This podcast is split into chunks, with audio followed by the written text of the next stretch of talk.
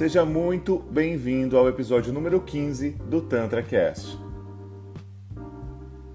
Por que o sexo aflora no carnaval? É esse o tema de hoje.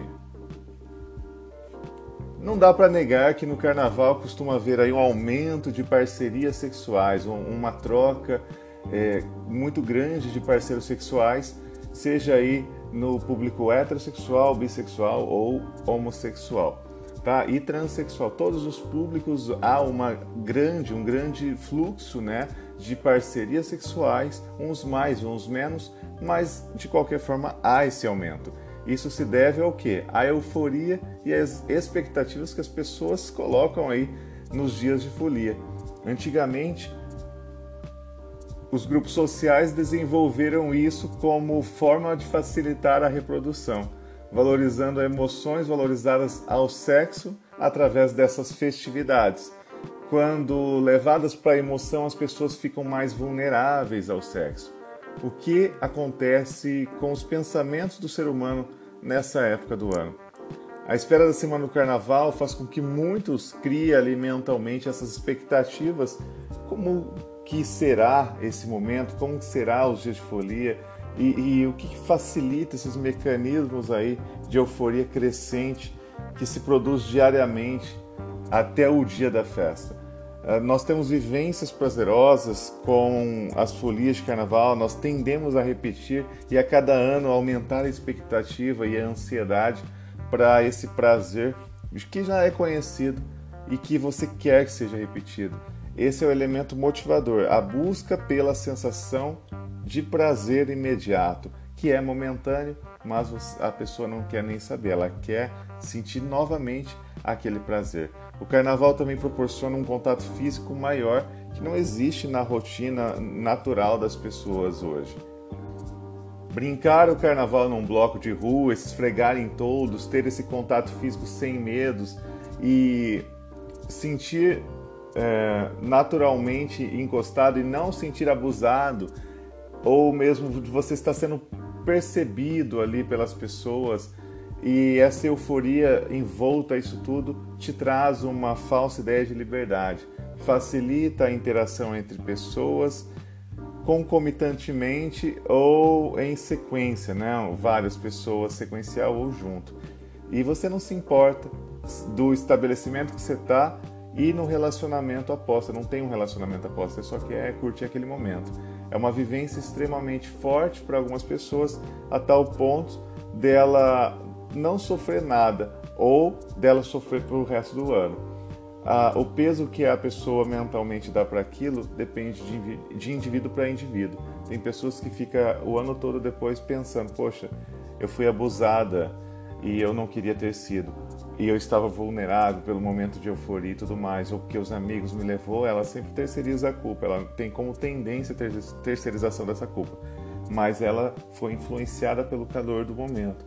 Quantos relatos não temos pós-carnaval de abusos ou mesmo de abusadores se vangloriando do fato? Mas naquele momento você, sendo abusado ou não, é, quer mais é escapar da tua é, realidade e não quer nem saber, você quer mais é se encontrar com os momentos de satisfação. Também existem pessoas que usam o carnaval para darem o direito de vivenciar aquele momento diferente, emoções diferentes. Talvez ela não, não é nem desse país e vem para cá para vivenciar essa emoção que todos dizem, que está nas redes sociais, que todo mundo, é, ano após ano, ressalta cada vez mais e depois é, retornarem ao cotidiano comportado, regrado. A pessoa que é em cinco dias do ano é, se esbaldar, depois volta para ser uma rotina comportada e regrada, certo? Seguindo todas as regras sociais, é como se fosse o dia do lixo, o carnaval. Você faz uma dieta, comparado com a dieta, você faz a dieta, chega um dia da semana, você tem direito ao dia do lixo. Não, agora na vida aqui da pessoa social, ela tem é, um ano todo de trabalho, trabalho, trabalho, regras e tudo mais, e depois no carnaval é permitido tudo. Ou quase tudo. Mas para aproveitar sem nenhum receio, é preciso que cada um saiba que a folia de carnaval significa para si cada um tem um significado. Então, para cada um, aquele carnaval vai ter um significado. E depende muito é, se você está disposto não. Se você está disposto a ir para a folia e estar envolto dessa energia, de todas as possibilidades, de tudo que pode acontecer, ok, você está indo consciente. Se você pensou tudo isso antes, antes de embriagar, entorpecer e tudo mais, tranquilo, tá? Não tem problema nenhum. O importante é que você vá consciente. Para as pessoas solteiras é importante compreender é, o que se busca e saber como encontrar o que se busca, tá? E que você uh, aquele ambiente em si para os solteiros pode ser a chave do sucesso no dia de folia. E ele indo consciente está tranquilo.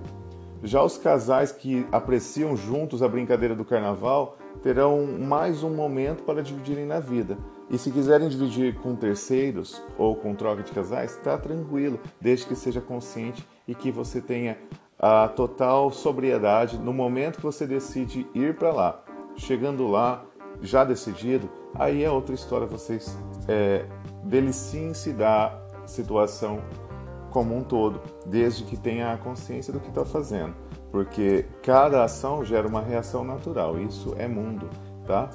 E outra dica é você refletir sempre antes de aproveitar os dias, caso contrário, é, terão um problema a mais para solucionar e administrar no decorrer deste ano. E lembre-se, o ano só está no início. Se você já pensou vivenciar um ano falando aí algum problema que você teve no carnaval, ninguém merece. Então, o tema do podcast de hoje foi esse. Eu espero você no, no próximo podcast, onde eu vou falar um pouco do maior guru de todos os tempos, que é o Osho, tá certo? E para você que quer participar comigo no próximo episódio, envie sua dúvida para o DDD 17 98800 9745.